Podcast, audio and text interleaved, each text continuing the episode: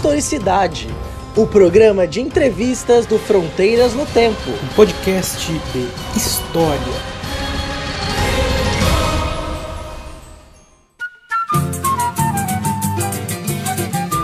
Olá, aqui quem fala é o CA. E você está ouvindo mais um Historicidade, o programa de entrevistas do podcast Fronteiras no Tempo, que aborda história. Hoje eu tenho o prazer de receber o meu grande amigo Paulo Roberto de Oliveira para conversarmos um pouco sobre história econômica, especialmente história econômica no estado de Goiás, na Primeira República. Paulo, em primeiro lugar, muito obrigado aí por ter aceitado esse convite de participar do Historicidade. Obrigado, César. CA, né? Eu posso ser informal aqui, você se apresentou como CA também. E é muito bom estar aqui com você, estar aqui no Fronteiras, no Historicidade. Eu colaborei durante algum tempo com Fronteira em outra época, né? Parece que foi outro tempo, assim. E é muito bom estar aqui e poder papear com você, falar sobre história, porque falar sobre história é sempre legal, né? É sempre um bom assunto para a gente desenvolver. Com certeza. O, o, o Paulo, o Paulinho, né? É, nós tínhamos o Fronteiras no Tempo antes de ser um podcast, um site dedicado ao podcast de história. Ele era um blog de assuntos aleatórios. Isso. Tanto o, o, o, Paulo, o Marcelo Beraba né, e o Ramon Delton é, eram redatores também lá no, no Fronteiras. Então a gente produzia poemas, divulgava ciência, textos de história, tinha de tudo um pouquinho lá. Então era um blog, né? Da onda dos blogs, do Blogspot. Existe até hoje, não procurem, fique aqui no Fronteiras do Tempo mesmo. Mas uma coisa que eu não fiz, né? É apresentar formalmente o professor Paulo Roberto de Oliveira, o Paulinho, como eu vou chamá-lo aqui daqui em diante. Né? Então, o, o Paulo Roberto, ele é graduado e mestre em História pela Unesp, campus de Franca, e tem os, fez doutorado em História Econômica pela Universidade de São Paulo e um pós-doutorado no Departamento de Economia da Faculdade de Economia e Administração da USP, a FEA. Isso. Atualmente, Paulo Roberto, Paulinho, é professor do Departamento de Ciências Econômicas da Universidade Federal de Ouro Preto, a UFOP.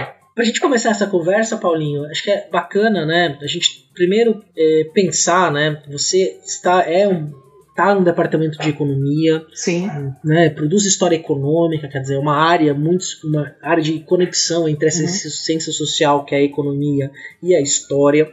É, é muito competente nas suas produções. A história econômica ela já teve um momento em que ela foi esteve na crista da onda aqui no Brasil. É, atualmente é uma área que vem está é, em crise, né? A gente tem o, o doutorado da USP foi até é, suspenso por um período, hum. então a gente vem passando aí por um momento que, de revitalização da área, eu acho que trabalhos como o seu ajudam a isso.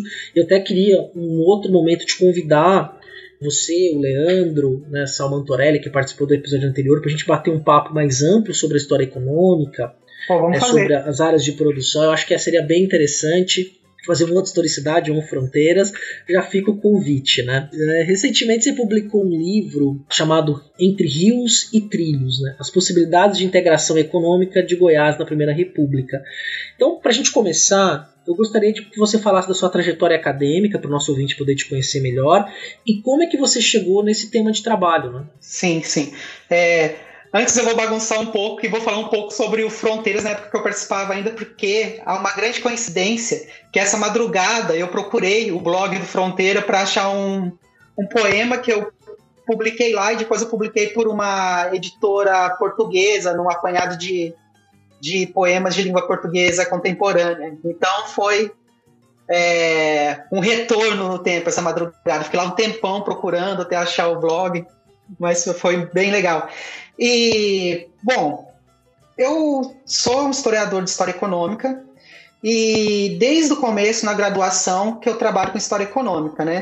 Minha grande influência intelectual foi o Pedro Tosi, que foi orientador do Leandro também lá na, na Unesp, Franca, né?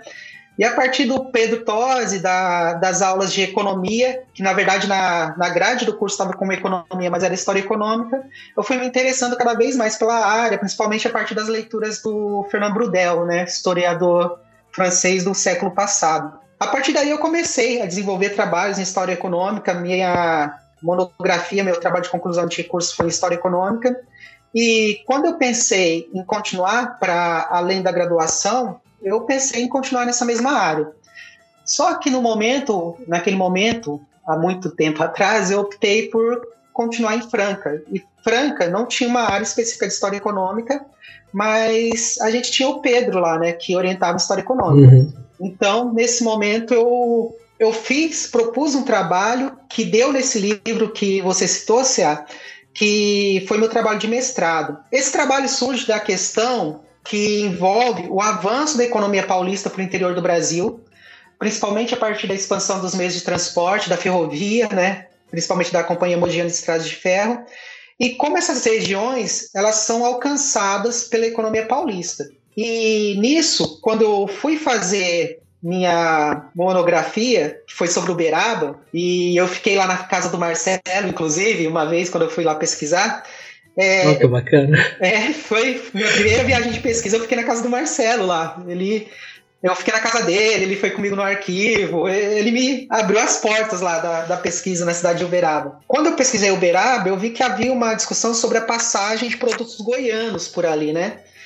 E eu notei um contraponto entre o que era dito pela historiografia paulista e pela historiografia goiana com relação a isso. Porque os paulistas, é, principalmente na área de história econômica, eles, eles ficam muito. Eles têm como grande inspiração é, a obra do Wilson Cano, Raízes da Concentração Industrial de São Paulo. E essa obra ela fala da expansão da economia paulista durante a Primeira República e uma diversificação da economia paulista que tornaria possível a concentração industrial no pós-1930. E eu aproveito aqui para fazer uma homenagem ao professor Wilson Cano, que faleceu há pouco tempo, né, com quem eu não tive o prazer de me encontrar, mas que foi uma grande influência para os meus trabalhos. Mas, ao mesmo tempo, então, que a historiografia paulista, os historiadores, economistas paulistas falavam dessa diversificação, a historiografia goiana, sem trazer muitos dados com relação a isso, dizia que, na verdade, Goiás fornecia grande parte do que era é, consumido em São Paulo durante esse momento em que a historiografia paulista defende que São Paulo era diversificado e quase autossuficiente. Aí quando eu notei isso, eu fui desdobrar essa pesquisa, não é para o mestrado, e aí eu vi uma coisa muito interessante, porque lendo sobre Goiás, no final do século XIX, começo do século XX, é, eu notei que havia uma disputa por Goiás. E Goiás, naquele momento, né, era o que hoje a gente tem o estado de Goiás e o estado de Tocantins. E havia uma disputa pela integração econômica dessa região entre São Paulo, a economia paulista, e a economia paraense. E isso, ter encontrado isso, foi uma grande felicidade que me deu material para repensar o processo de formação econômica do Brasil no que diz respeito à criação de um mercado interior ou mercado interno. Porque olha só, é, você, se é como eu, você é da Academia Paulista, né? Eu não sou mais da Academia Paulista, eu tô aqui em Minas Gerais, mas a gente foi formado a partir da Academia Paulista, não é? Sim, exato. E, e tem essa coisa, eu tive a felicidade depois de poder, no momento não foi tão é, bom assim, porque eu saí procurando emprego por aí pelo Brasil e tal, fui para vários lugares. Aí eu consegui, fui para o Paraná, fui para Minas duas vezes, prestei concurso em Roraima e tal. E por eu não ser também da capital, nem de uma cidade próxima da capital, eu sou do interior de São Paulo, ali, da região de Ribeirão Preto, mas mesmo assim, sendo paulista, a gente tem uma visão de Brasil feito a partir de São Paulo, né? A gente constrói nossa reflexão a partir de São Paulo e nem sempre a gente consegue mediar. E quando eu encontrei essa discussão sobre a integração do interior do Brasil, eu consegui dar um passo, não só no sentido de uma produção acadêmica, mas um passo no sentido de minha formação também. Porque eu consegui desnaturalizar o papel de São Paulo na economia brasileira, notando que no final do século XIX, começo do século XX, havia uma disputa pela hierarquização da economia brasileira, pelo interior do Brasil, o que, de alguma maneira, mostra que esse papel de São Paulo no pós-30 ele vai sendo construído há muito tempo e ele tem esse momento como um momento decisivo de construção. E ele não se constrói sozinho, ele se constrói em disputa com outros polos que poderiam ter se tornado os polos mais importantes da economia brasileira. E por um processo histórico de atuação de vários é, atores sociais, econômicos, políticos, São Paulo consegue se destacar.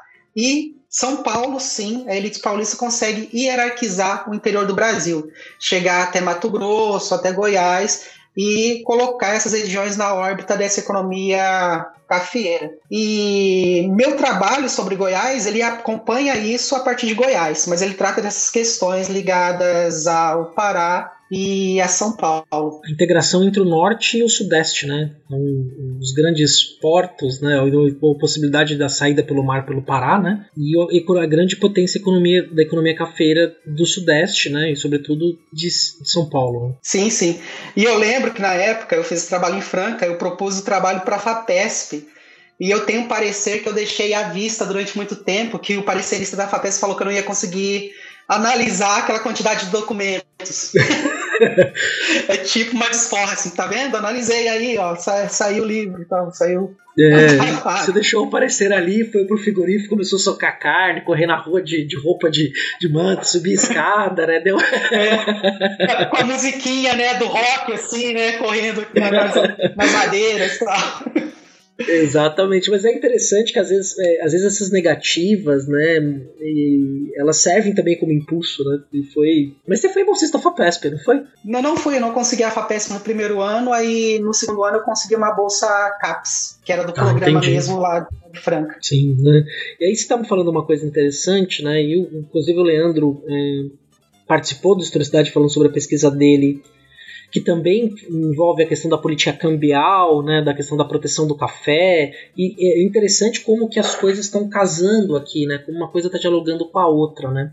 E uma coisa que você falou que é bem interessante para o nosso ouvinte ter a noção, o estado de Goiás, na Primeira República, não era dividido entre Goiás e Tocantins. E quando você olhar para o mapinha do Brasil, você vê lá Goiás e Tocantins, imagina isso como um estado só.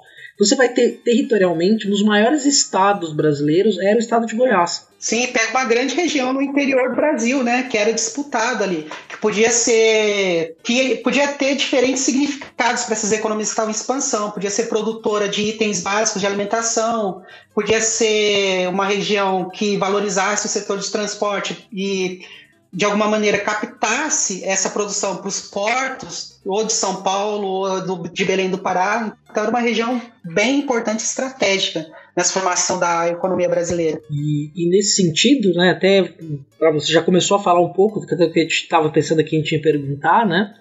É, a gente sabe muito bem que é, o, a política e a economia na Primeira República elas é um, é um, são dois lados da mesma moeda é, a elite econômica é a elite política também, elas estão totalmente entrelaçadas, mesmo com a representação política direta. Né? E a gente sabe muito bem que a, que a Primeira República no Brasil foi configurada como um governo de oligarquias. Né? Quer dizer, as oligarquias dos estados acabavam então dominando aquela política estadual e iam para o cenário nacional, na qual havia uma série de cenários de disputa, de concorrências, de acordos. Né? Então, nesse sentido, eu queria te perguntar como é que a elite de Goiás, essa oligarquia goiana, é, se comportou né, nesse cenário da político e na dinâmica econômica brasileira da República Velha. Ali no final do século XIX até o começo da República, a gente tinha dois projetos principais né, que interessavam os goianos, que é o nome do livro, né, Entre Rios e Trilhos. A gente tinha um, um projeto misto de ferrovias e rios que apontava para Belém do Pará e um projeto ferroviário que apontava para o Porto de Santos, né, em São Paulo. À medida que o tempo passa, que a gente tem a República se, consol se consolidando, a oligarquia goiana ela passa a ser cada vez mais próxima da oligarquia paulista. Os goianos eles passam a ser grandes apoiadores das pretensões paulistas. E isso se opõe ao Pará, porque se a gente olha a atuação política do Pará, o Pará, nos primeiros anos da República, eles se colocam frontalmente contra os paulistas. Eles lançam, inclusive, um candidato à presidência da República contra os paulistas.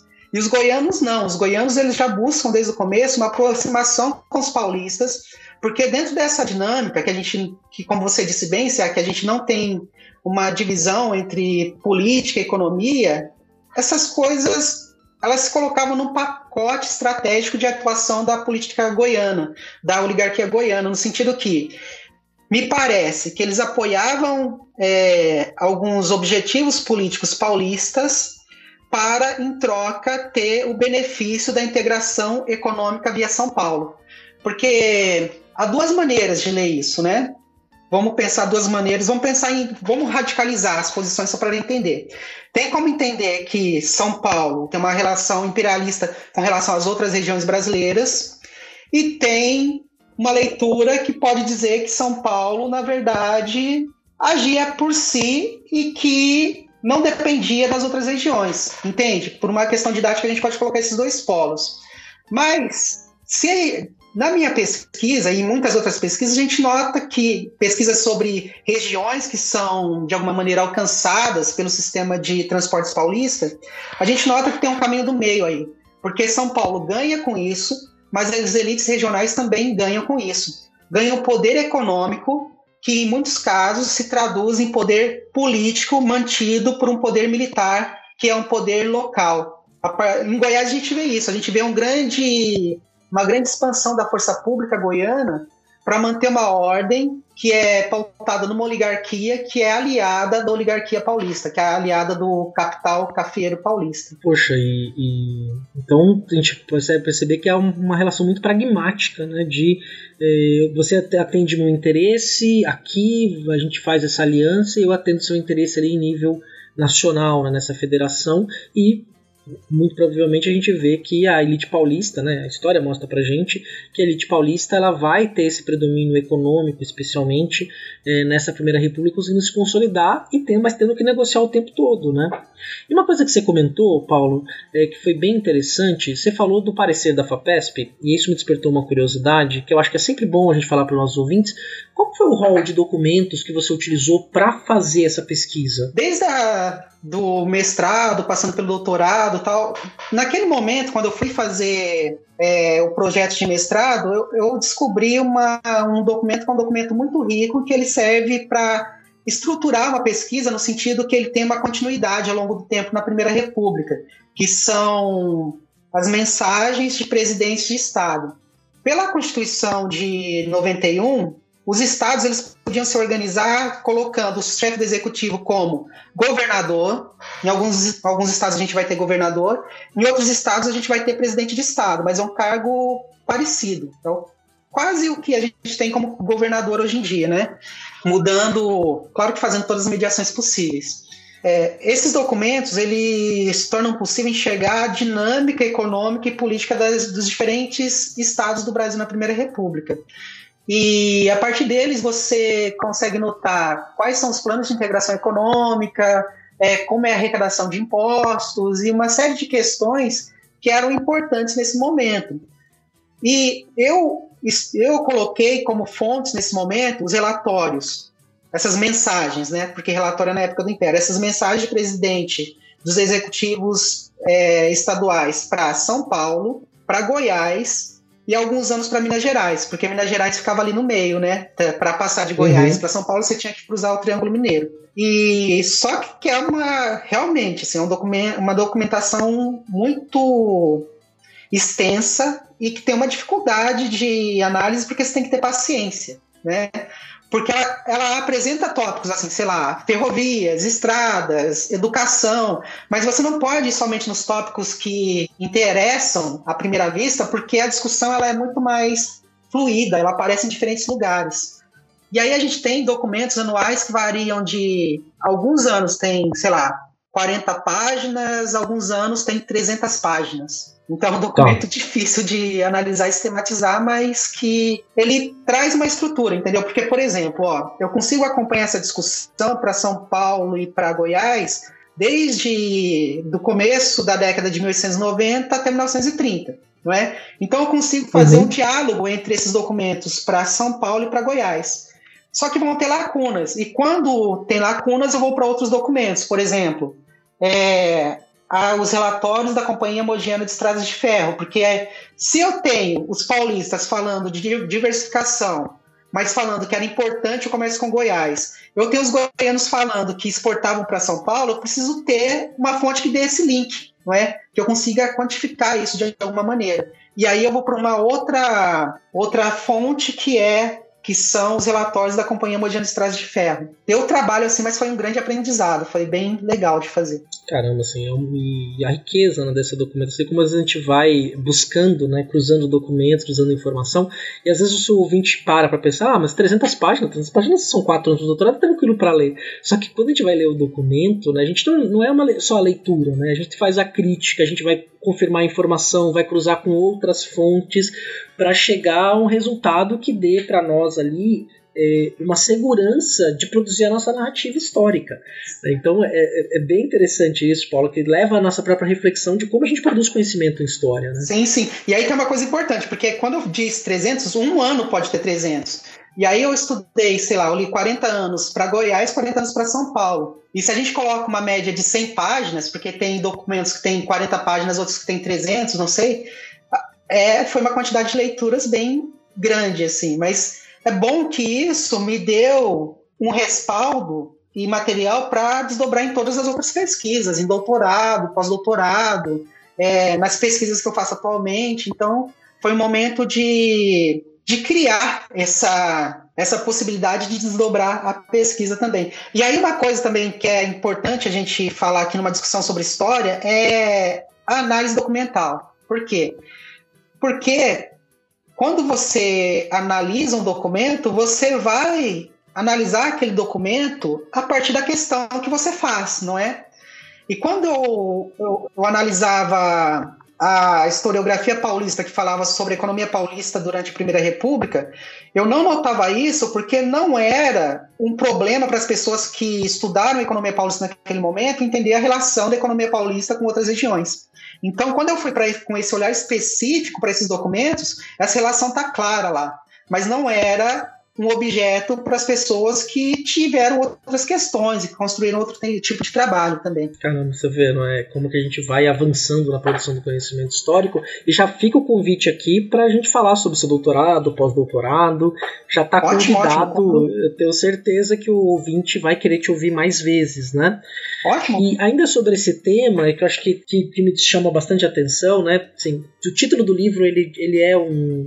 Ele tem ali uma sutileza e uma clareza né, entre rios e trilhos. Né?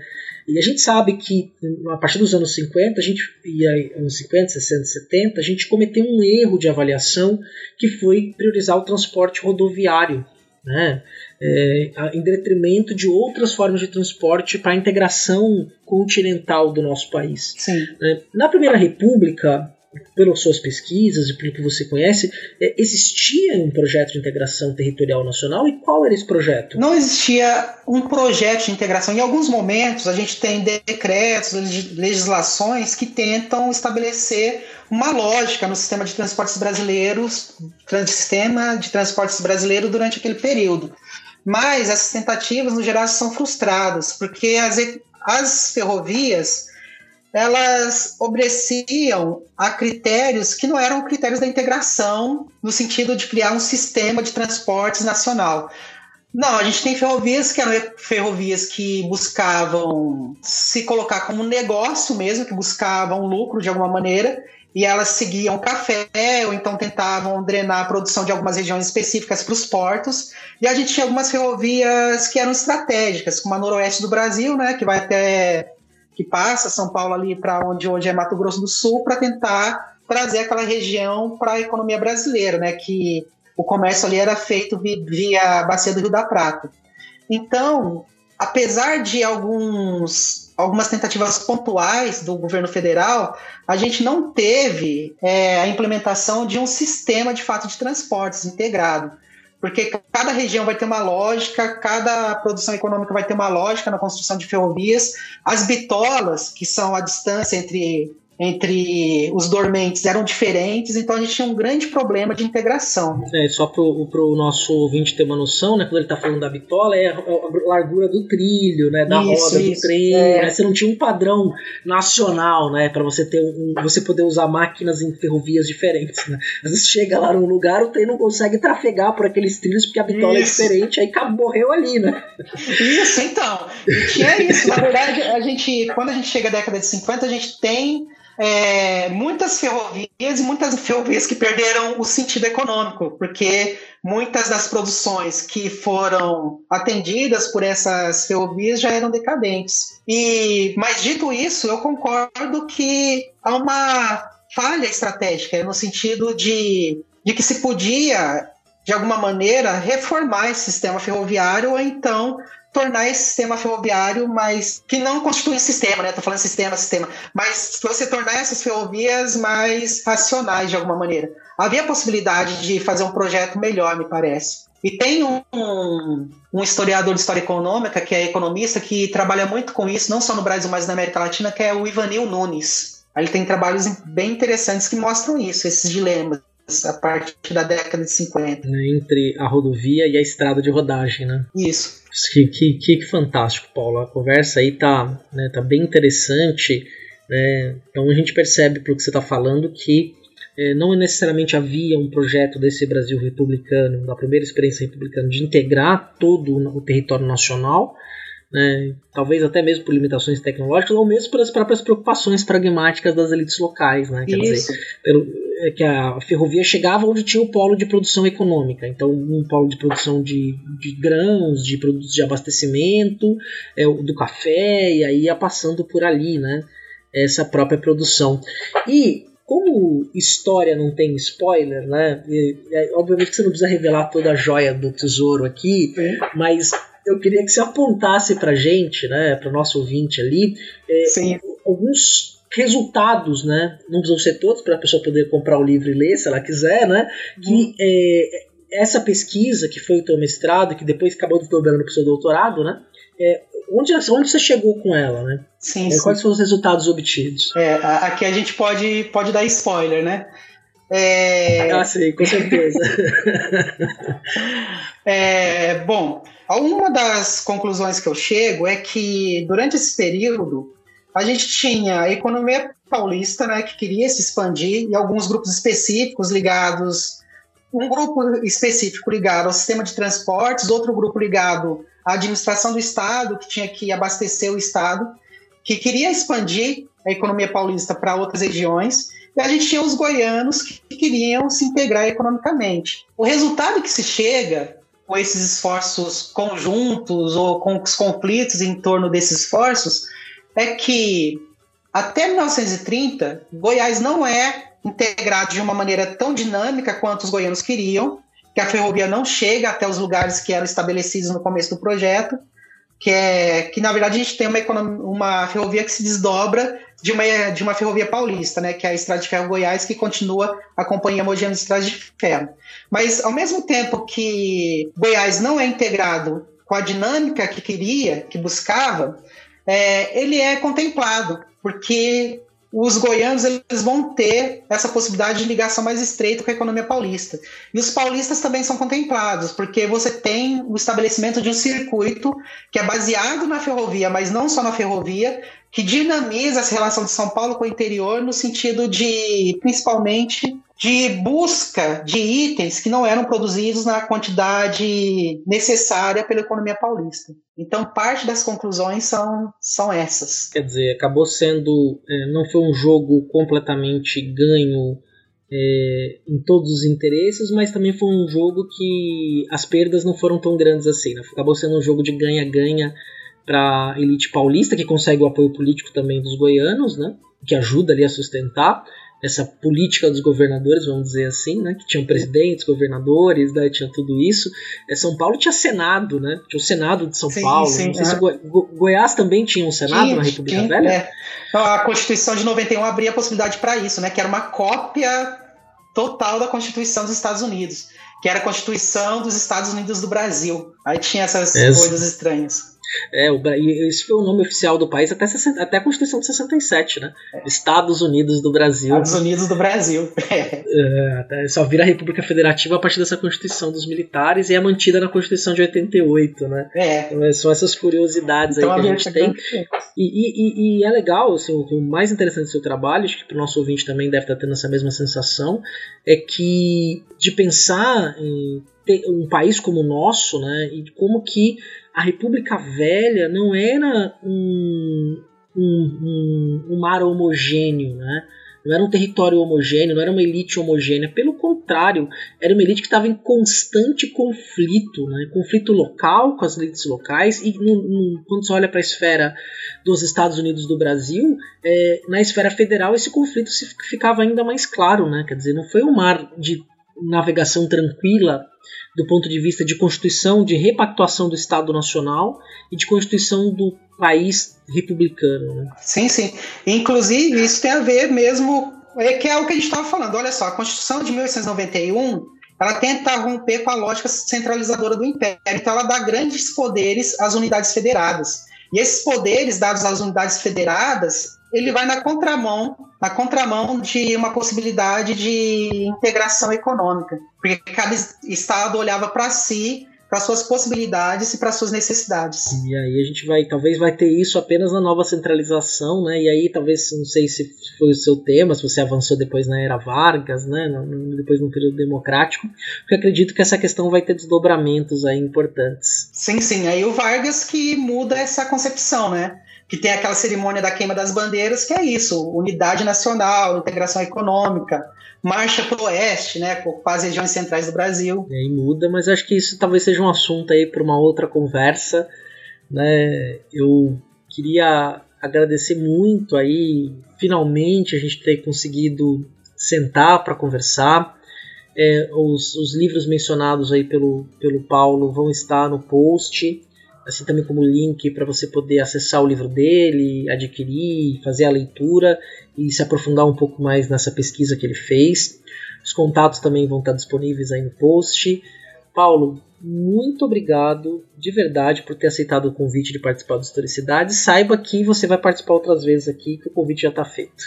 Mais Ótimo. uma vez, inclusive. Não, ótimo, tô sempre à disposição para papear, um papo legal, assim, tá vendo? Passou já o tempo, nem notei que passou o tempo. a gente pode papear muito mais. Com certeza, essa conversa aí dá, dá pano para manga aí para muitos outros programas e tenho certeza que o nosso ouvinte vai é, aprender, aprendeu muito com essa conversa, ficou ainda mais instigado e que vai cobrar mais conversas como essa. Sim, sim, não, tô, e tô à disposição, é sempre muito bom poder participar dessas conversas. Paulo, então novamente eu agradeço, obrigado e fique mais um pouquinho ouvinte que tem os recadinhos. Grande abraço!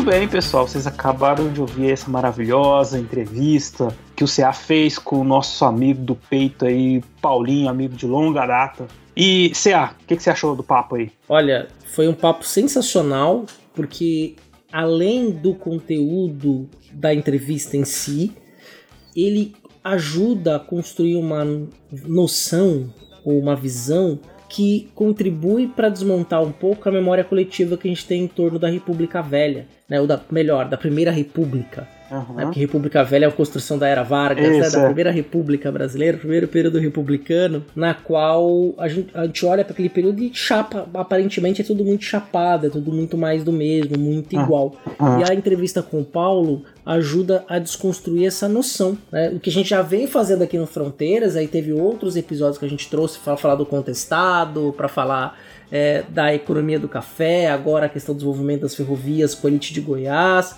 os nossos próprios episódios sobre Guerra de Canudos, Revolta da Chibata, Revolta da Vacina, Sistema Eleitoral na República Velha. Uhum. Então a gente está compondo aí é, um arcabouço de conhecimento, trazendo aí uma nova narrativa para alguns públicos, né? Uhum. Que ajudam a compreender esse, esse período histórico brasileiro tão instigante e tão complexo. Fronteiras é informação, cara. É isso aí. Aqui tem informação. Com certeza. Não, mas é engraçado que a gente fala bastante desse período, coincidentemente, né? Mas também porque a gente gosta e a gente acha que é interessante porque é uma coisa muito próxima, temporalmente e em termos sociais, políticos, políticos e econômicos que a gente vive hoje. E é um pouco do dessa, como você diz, desconstrói essa, essa história linear, né, de progresso, homogênea. Né? A gente vê que são muitas histórias Brasil adentro, né, cara, para as pessoas se reconhecerem na história. Muita gente que participou ou que deu muitos processos diferentes, momentos diferentes da história. O Paulinho também é um grande amigo, né, cara? É, como eu disse, e que tem ligação com a história do Fronteiras também, né? Então foi muito gostoso ouvir vocês dois conversando, assim, deu uma certa nostalgia que, que, que vem bem a calhar nesse momento de aniversário do Fronteiras, né? Aquela nostalgia assim, do Fronteiras moleque, do Fronteiras menino, né? Descendo os campos, correndo. Aquele Fronteiras Raiz, né? Que começou lá em 2006, é. né? Como um, no Blogspot, depois vocês foram convidados a entrar Exato. também. Era um blog de qualquer coisa, né? Então foi muito bacana. Exato, é. Foi uma fase. E o que mais você destaca aí desse papo, cara? Olha, eu poderia destacar também uma questão que ficou muito evidente na conversa que você teve também com o Leandro Torelli, Bife, outro amigão nosso, né? Que é sobre a questão do pragmatismo das elites políticas e econômicas da Primeira República. É porque uma coisa que é bem interessante a gente ter uma, essa noção, né? Hoje, obviamente que a elite econômica ela tem uma influência gigantesca no mundo político.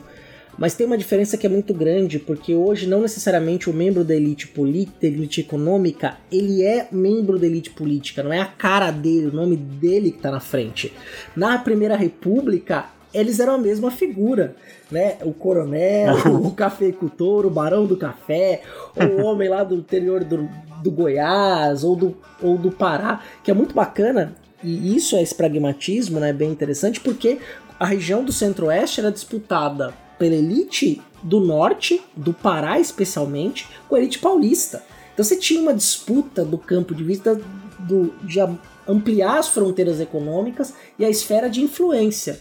Né? E aí uhum. a elite goiana acabou escolhendo, optando por fazer aliança com São Paulo, porque era vantajoso para eles. Não é porque, olha, nós temos ah, medo dos paulistas. Não. Opa, isso aqui é interessante para nós.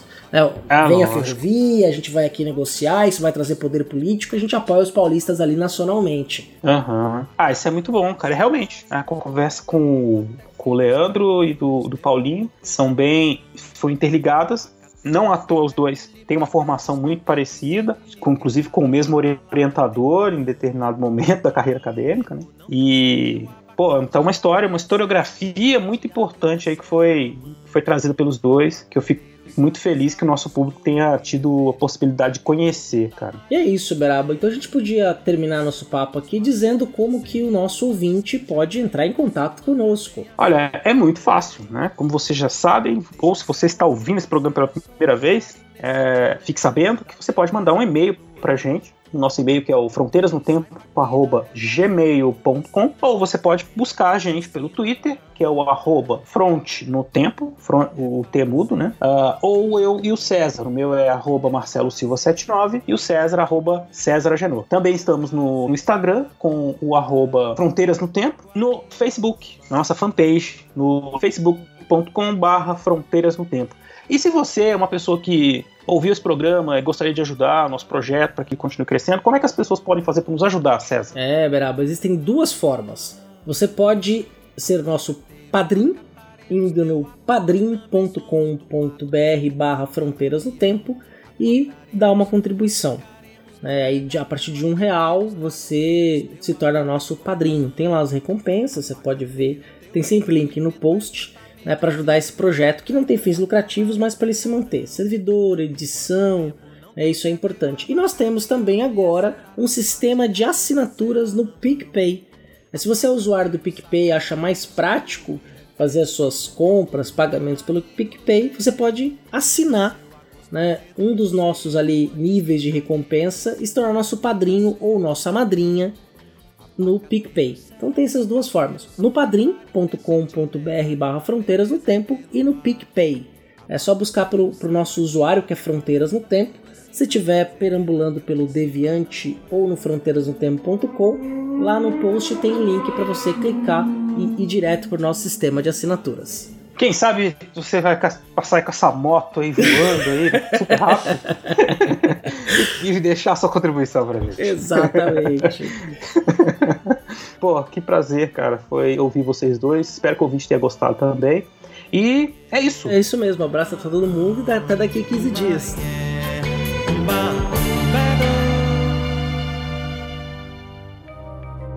Este programa foi produzido por Mentes Deviantes deviante.com.br. Este programa foi editado por Tapcast. Edições e Produções de Podcast.